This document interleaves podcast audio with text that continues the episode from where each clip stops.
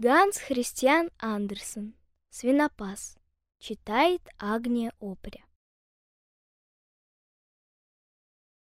Жил-был бедный принц. Королевство у него было маленькое-прималенькое, но все же это было королевство, и можно было подумать о королеве. Жениться. Принц и не прочь был жениться — Конечно, немножко смело было бы попросту спросить дочку самого императора. «Пойдешь за меня?» Но послать к ней сватов принц мог осмелиться. Он происходил из старого королевского рода, носил славное имя, и сотни принцесс согласились бы выйти за него замуж. Ну а дочка императора, вот послушайте. На могиле покойного отца принца вырос розовый куст небывалой красоты. Цвел этот куст только один раз в пять лет, и распускалась на нем одна единственная роза. Зато она была так прекрасна и так сладко пахла, что, нюхая ее, можно было забыть все свои горести и заботы. А еще был у принца соловей, который пел так чудесно, точно у него в горлышке были спрятаны все самые лучшие песни мира.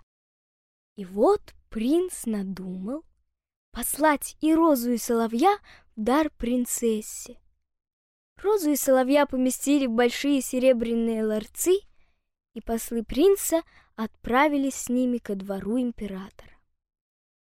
Император велел нести ларцы перед собою прямо в залу, где принцесса играла со своими фрейлинами в гости. Больше они ничего и не умели делать. Увидев ларцы, принцесса захлопала в ладоши. «Ах, если бы тут был котенок!» — сказала она. Но из ларца вынули прекрасную розу. «Как это мило сделано!» — воскликнули фрейлины. «Больше, чем мило», — сказал император. «Это прямо не дурно». Но принцесса потрогала розу пальчиками и чуть не расплакалась. «Фи, папа!» — сказала она. «Это вовсе не искусственная роза, а самая настоящая». «Фи!» — сказали все придворные. «Настоящая?» «Погодим сердиться», «Сначала посмотрим, что в другом ларце», — сказал император. И вот из ларца выпорхнул соловей и запел так чудесно, что просто не к чему было придраться.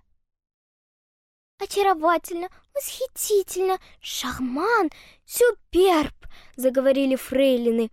Они все болтали по-французски, одна хуже другой. «Как эта птичка!» Напоминает органчик покойной императрицы, сказал старый придворный. Тот же тон, та же манера. Да, да, сказал император и заплакал, как ребенок. Надеюсь, эта птица не настоящая? спросила принцесса. Настоящая, ответили посланные принцы, которые привезли подарки. «Ну так пусть себе летит, куда хочет», — сказала принцесса и ни за что не захотела позволить принцу лично явиться к ней. Но принц не пал духом. Он выпачкал себе лицо черной бурой краской, нахлобучил шапку и постучался в императорский дворец. «Здравствуйте, император», — сказал он. «Не найдется ли у вас при дворе какой-нибудь должности для меня?» «Много вас тут ходит, да ищет, где бы пристроиться», — ответил император. «Впрочем, постой, мне нужен свинопас. У нас страсть сколько свиней развелось». И вот принца назначили придворным свинопасом. Ему отвели плохонькую коморку рядом со свиными закутками. Там он и засел на весь день, а к вечеру смастерил чудесный котелок. Котелок был кругом обвешан бубенчиками, и когда в котелке что-нибудь кипятилось, они названивали старинную песенку. Августин, все прошло, прошло, прошло. И еще одно чудеснейшее свойство было у котелка. Если над паром, который из него подымался, подержать палец и понюхать, то по запаху можно было узнать, какое у кого в городе готовилось кушанье. Вот так котелок! Не то, что какая-то роза. Принцесса вышла со своими фрейлинами на прогулку, услыхала вдруг звон бубенчиков и сразу остановилась. Узнала песенку «Ах, мой милый Августин», которую сама умела играть на фортепиано, и обрадовалась. Вот только одну эту песенку она и выучилась играть, вдобавок одним пальцем. «Ах, ведь и я играю это!» — сказала она. «Стало быть, наш новый свинопас хорошо воспитан. Послушайте, пусть кто-нибудь из вас пойдет и спросит у него, сколько он хочет за свои бубенчики.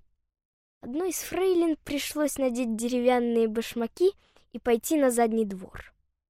«Что возьмешь за котелок?» — спросила она.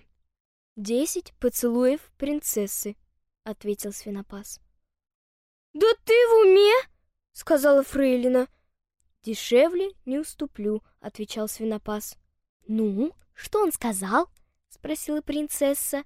Не смею повторить слух, отвечала Фрейлина. Ужас, что такое? Ну так шепни на ушко мне. И Фрейлина шепнула. Вот невежа, сказала принцесса и пошла было прочь. Но в это время бубенчики так мило зазвенели.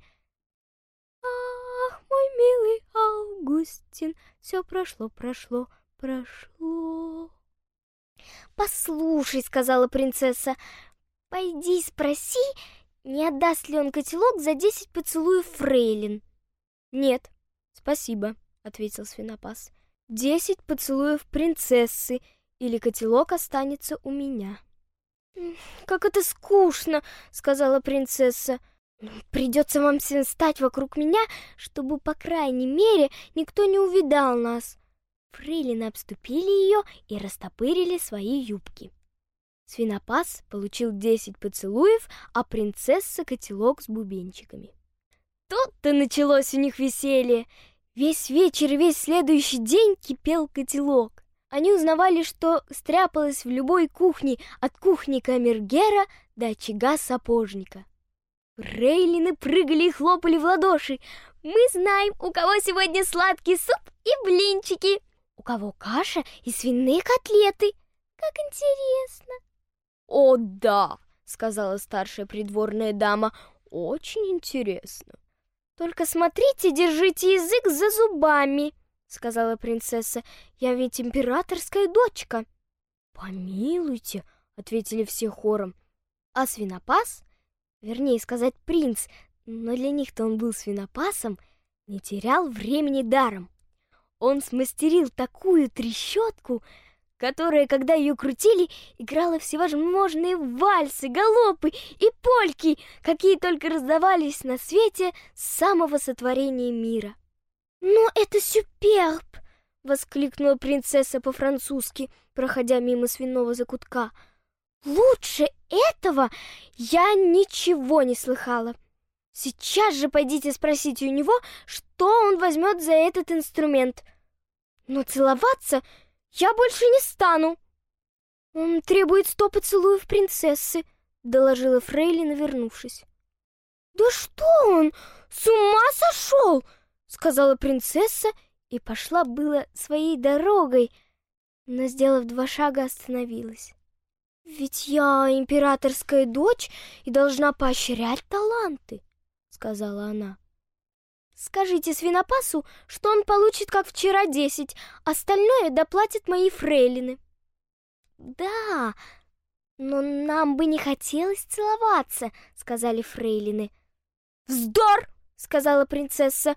Уж если я могу с ним целоваться, то вы и подавно. Не забывайте, что я кормлю вас и плачу вам жалование. Пришлось фрейлине снова пойти к свинопасу.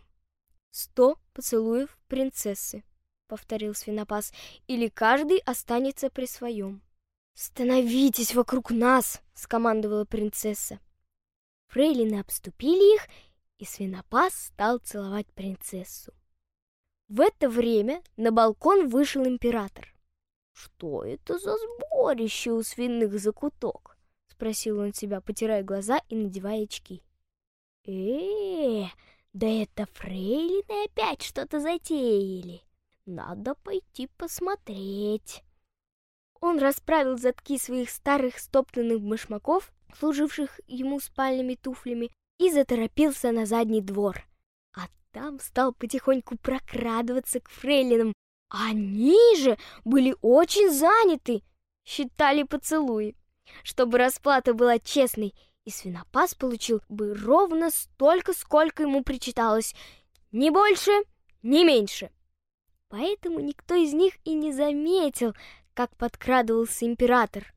А он, подойдя поближе, пристал на цыпочки. «Это что еще такое?» — спросил он, увидев, что принцесса целуется со свинопасом, и швырнул в них туфлю как раз ту минуту, когда свинопас получал 86-й поцелуй. «Вон из моего государства оба!» — крикнул рассерженный император, и их обоих выпроводили. Принцесса стояла и плакала, свинопас бронился, а дождь поливал их. «Ах, я несчастная!» — сказала принцесса. «Выйти бы мне лучше за того прекрасного принца! Ах, я бедная, я несчастная!»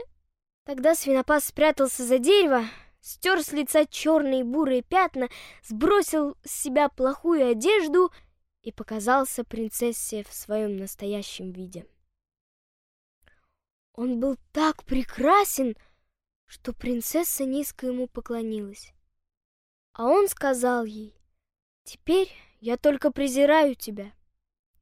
Ты не захотела взять мужья честного принца, ты не оценила настоящую розу и живого соловья, а за жалкие игрушки могла целовать свинопаса. Вот и терпи теперь по заслугам. И он ушел к себе и крепко захлопнул за собой двери. Принцессе оставалось только стоять за дверями да распевать. Ох, мой милый Августин, все прошло, прошло, прошло.